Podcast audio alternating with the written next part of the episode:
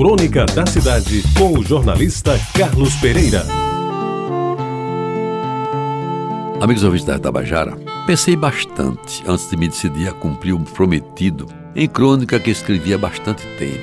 Não que fosse um segredo de Estado que jamais deveria vir a público, mas porque se trata de uma coisa bastante íntima e, como tal, talvez não seja de interesse dos meus ouvintes. Aliás, a tarefa de escrever em jornal ou ler em rádio encerra um tipo de responsabilidade que deve ser conscientemente avaliado por quem se compromete com o jornal e, sobretudo, com o leitor, ou com o rádio, principalmente com o ouvinte. De vez em quando, o cronista ou articulista tende a transformar uma opinião que é sua em pensamento coletivo, ou também tenta transmitir um ponto de vista eminentemente pessoal em forma de ilação compartilhada por muitos.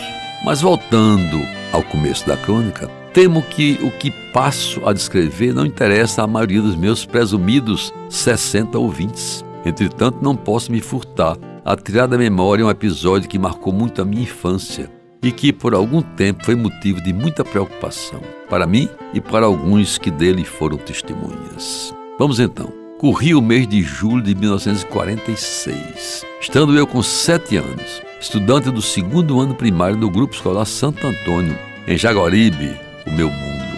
Era tempo de férias e chovia bastante em João Pessoa, o que estimulava substancialmente os jogos de bola de meia, em razão do peso maior que a pelota adquiria em bebida d'água. Do outro lado da Vasta da Gama, esquina da Rua da Concórdia, não havia casas, e sim um vasto sítio, cercado com estacas de madeira e arame, definindo uma grande área verde em que predominavam os pés de fruta-pão, as frondosas mangueiras e os indefectíveis pés de carrapateira, que mais tarde vinha a saber chamar-se mamona.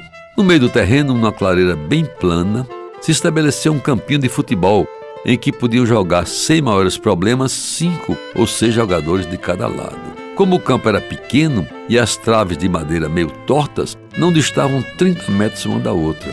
De vez em quando se improvisava uma trave feita à base de arbustos fincados em montes de areia para diminuir o campo de jogo para 15 metros e permitir a peleja de barra a barra com apenas dois jogadores que eram ao mesmo tempo atacantes e goleiros. Pois bem, amigos ouvintes, num desses jogos, o meu adversário acho que era um primo ou um colega cujo nome não lembro dono de um possante chute, desferiu um petardo em minha direção.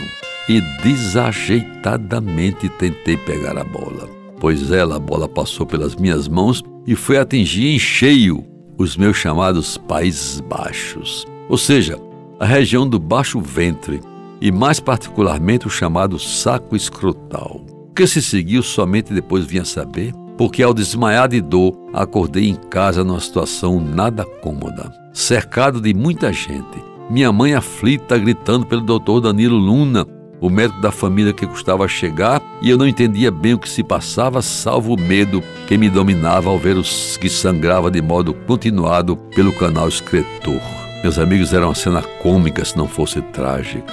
Meninos e meninas, adultos e curiosos que passavam na rua se aglomeravam para saber o que tinha acontecido e ficavam lamentando o meu estado. Alguns chegando a dizer que eu não havendo, se não houvesse socorro imediato, eu correria até risco de vida. Finalmente o doutor Danilo chegou e lá mesmo em casa me deu uma injeção que depois soube que era antihemorrágica e o sangue foi diminuindo até parar de vez. Pois bem, de tudo quanto contei, faltou apenas dizer que muitos adultos à época ficaram preocupados com meu aparelho de reprodução, com dúvidas acerca de possíveis impotência e esterilidade. A primeira questão eu a dissipei logo, quando nos anos seguintes exercitei sem problema aqueles trabalhos manuais de iniciação ao sexo tão conhecidos dos meninos ainda nos dias de hoje. Quanto à segunda, aí estão cinco rebentos, que em parceria com a mãe pus do mundo e que jamais me deixam mentir. Você ouviu Crônica da Cidade com o jornalista Carlos Pereira.